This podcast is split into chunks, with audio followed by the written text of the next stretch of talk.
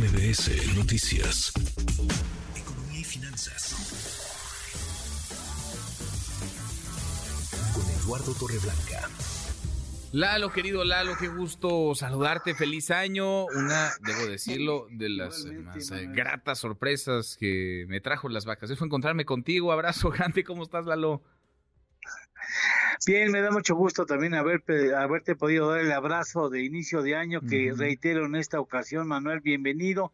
Y bueno, pues echarle ganas que hay mucho que hacer en este año tan interesante. Mucho, mucho en el terreno económico, financiero, mucho que tendrá consecuencias seguramente en el tablero político en este año electoral 2024. El presidente López Obrador pues ya está echándole ingredientes a la licuadora, Lalo, y pone sobre la mesa un par de iniciativas. Una iniciativa para meterle mano a las pensiones y una iniciativa en torno al salario mínimo para que esté siempre por arriba su incremento de la inflación. ¿Cómo lo ves, Lalo?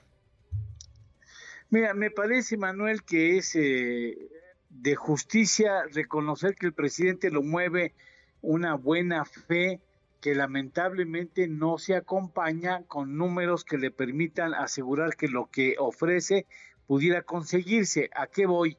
No hay que yo conozca ningún sistema de pensiones o jubilaciones que ofrezca la garantía de entregar al trabajador al día siguiente de su jubilación o de su pensión el 100% del salario que venía recibiendo. Lamentablemente los números no dan y ojalá esta iniciativa que mueve la buena fe del presidente sea tomada con seriedad para hacer análisis claros de, de, manera pública y se sepa que lamentablemente eso que quiere el presidente no puede conseguirse. Necesitaría un trabajador mexicano descontársele 30% de su salario y ese 30% irlo acumulando y no solamente eso, sino invertirlo con la perspectiva de que tuviera una pensión superior al 70% de lo que venía recibiendo, es decir, lo que quiere el presidente pues no ha podido conseguirse en otro sistema de pensiones y no es una cuestión de voluntad, es una cuestión de números. Y me parece que es importante que se tome con esa seriedad porque si no podría ser simplemente una propuesta lanzada así intencionalmente con el ánimo de ganar un, eh, una clientela electoral que dice yo voy a votar por el presidente porque él prometió que nos iba a dar una pensión que sea exactamente el mismo salario que yo recibía cuando dejé de trabajar. Y eso me parece que sería caer en extremo de irresponsabilidad.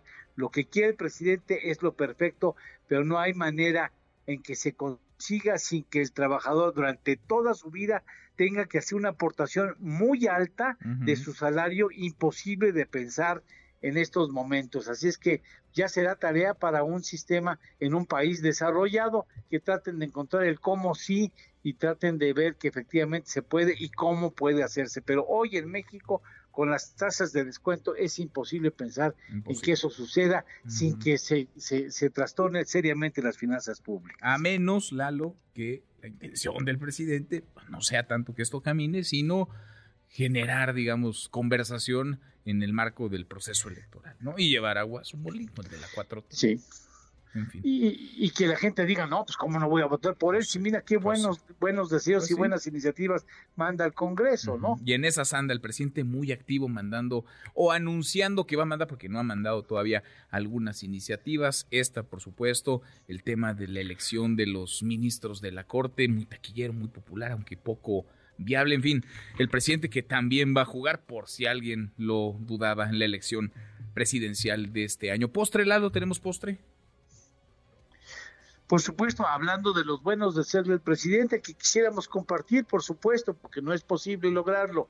Los especialistas mexicanos, que hay muy buenos especialistas, afirman que con todas las refinerías con que cuenta México, en el 2025 no será posible llegar a la autosuficiencia en la producción de gasolinas. Pues y háganle como quieran. Abrazo, gracias Lalo, buen año.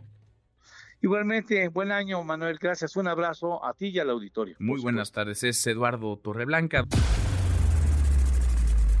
Redes sociales para que siga en contacto: Twitter, Facebook y TikTok. M. López San Martín.